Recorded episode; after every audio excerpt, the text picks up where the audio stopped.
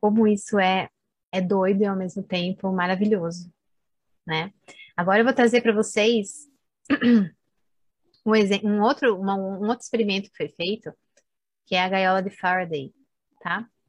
Em 1993, o neurofisiologista Jacobo Greenberg, da Universidade do México, conseguiu comprovar a comunicação quântica não local entre dois cérebros, ou seja, duas consciências. E para isso, ele usou a gaiola de Faraday, que é uma gaiola de metal grande onde cabe uma pessoa. Tá vendo aqui? Né? E ela foi isolada eletromagneticamente, né, é, com das, das ondas eletromagnéticas, ou seja, onde não poderia ter nenhum tipo de comunicação eletromagnética, semelhante aos bloqueadores de ondas de celular nos presídios, por exemplo, tá? Em outro local foi colocado alguns médiums, onde para cada um, para cada médium, foi dada uma foto de uma pessoa, pela qual eles deveriam enviar energia mental para ela, mesmo sem conhecer essa pessoa. Um deles um desses médiums ficou com a foto do cara que estava na gaiola de Faraday, tá? Uh, tanto os médios como o rapaz na gaiola estavam sendo monitorados por aparelhos eletro, de eletroencefalograma, tá? Então, estavam com os aparelhos lá monitorando o movimento cerebral deles. E no momento do envio da energia, o movimento do aparelho dos dois eram idênticos, ou seja, um dos médiums aqui, vamos supor que esse médium aqui ficou com a foto do rapaz que estava aqui na gaiola. Eles estavam em locais separados, em outros locais, né? Não estavam no mesmo local.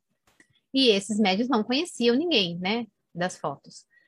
Uh, e aí eles foram, foi pedido para eles que enviasse algum tipo de energia mental, alguma, tentasse fazer conexão com a pessoa da foto, tá? E aí um dos médios então caiu com a foto do, do cara que estava na gaiola. E ele tinha que se, tentar se conectar mentalmente com esse cara.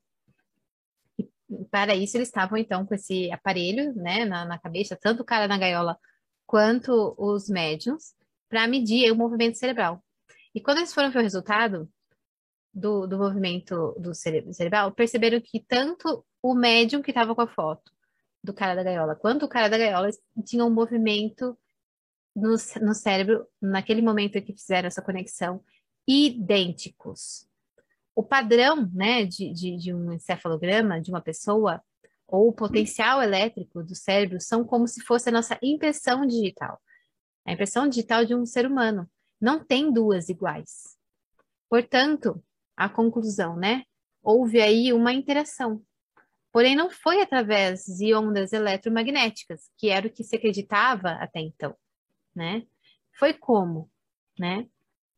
Chegaram à conclusão, então, que essa interação se deu da mesma forma de dois elétrons entrelaçados. Lembra que a gente viu os elétrons entrelaçados, onde que um movimenta aqui, importa onde o outro esteja, o outro vai fazer um outro movimento lá do outro lado, porque eles estão conectados. Da mesma forma, eles acreditam que o que aconteceu ali foi essa mesma linha de raciocínio desses elétrons que estão entrelaçados uh, de forma quântica e não local, explicando, por exemplo, é, a telepatia também, tá?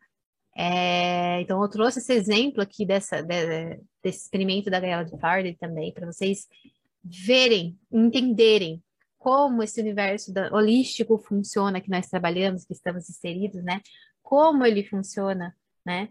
A ciência vem cada dia mais comprovando. Então, o médio ele conseguiu se conectar com a mente da pessoa que estava ali na gaiola, mesmo sem conhecer, mesmo sem, né, com essa proteção eletromagnética, porque é uma outra energia que move, né, uma, uma energia de forma mais quântica, um entrelaçamento que nos une, né, a tudo que há no universo. Então a gente consegue se comunicar com qualquer pessoa no universo com energia mental. Nós vamos evoluir para isso ainda, né, no futuro próximo, mas muitas coisas a gente já consegue fazer desde já.